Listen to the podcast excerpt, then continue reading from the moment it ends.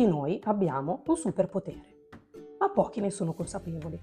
Verbania però l'aveva intuito già da piccola. Non sapeva quale fosse, ma era profondamente convinta di essere un'eroina. Così tutto quello che intraprendeva lo faceva con la massima dedizione. Non capitava mai di vederle fare qualcosa con distrazione. Se giocava, diventava lei stessa parte del gioco. Quando cantava, si vedeva trasformarsi in una nota. E così fu per tutta la sua crescita. Quindi non mancarono mai grandi conquiste e soddisfazioni. Il suo segreto era quello di impegnare tutta se stessa in quello che intraprendeva, ma allo stesso tempo era attenta a cogliere i segnali di una riuscita. Quando le capitava che qualcosa le andasse storto, smetteva subito e iniziava qualcosa di nuovo.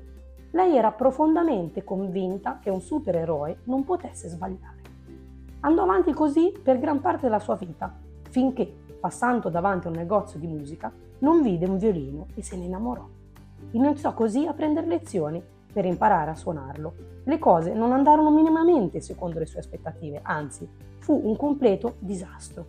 Ma per la prima volta non riuscì a smettere. Era talmente stregata da quello strumento da aver capito di non poterne più fare a meno. La grande passione, tutti gli inciampi e la dedizione che gli dedicò le regalò con il passare degli anni la soddisfazione di capire cosa fosse la tenacia.